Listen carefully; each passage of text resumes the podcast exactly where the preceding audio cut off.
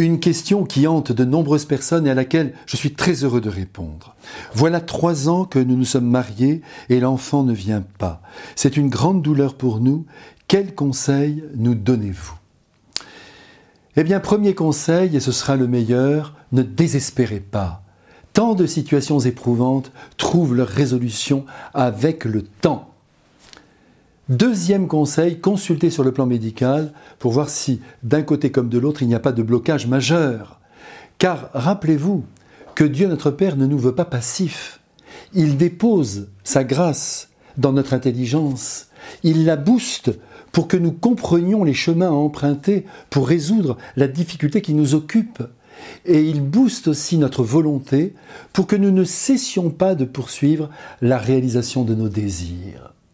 Vous, vous voulez un enfant, et comme je vous comprends, et peut-être même deux ou trois, quatre, eh bien, maintenez à sa puissance maximale ce grand désir, ce beau désir en vous. Mais attention, sans tension. Demeurez souple, souple, détendu face à votre situation qui ne doit pas vous omnubiler, car vous risqueriez alors de ne pas permettre l'éclosion de votre désir.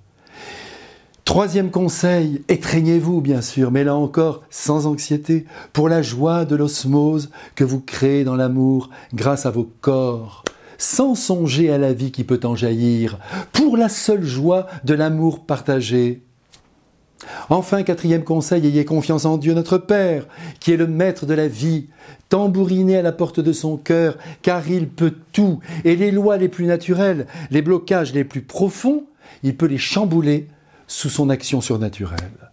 Aussi priez-le avec insistance, mais là encore sans vous tendre, en lui accordant toute confiance. Il en sait plus long que vous. Si vous aviez la foi, dit Jésus, comme une graine de moutarde, vous diriez à cette montagne de se jeter dans la mer, et elle le ferait. Vous vous souvenez de cette parole? Eh bien, laissez-vous donc conduire par l'inventeur du temps, qui à l'heure juste vous exaucera d'une manière ou d'une autre. Maintenant, si pour mille raisons, dont certaines nous sont inconnues. Cet enfant ne se pointait pas.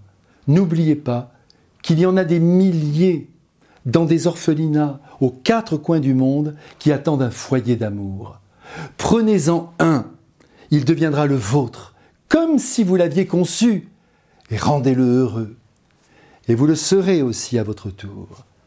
Mais nous n'en sommes pas encore là. Suivez d'abord mes quatre premiers conseils. Et je prie bien pour vous, bien sûr, et je vous dis à bientôt avec un tout petit entre vos bras. Je vous attends.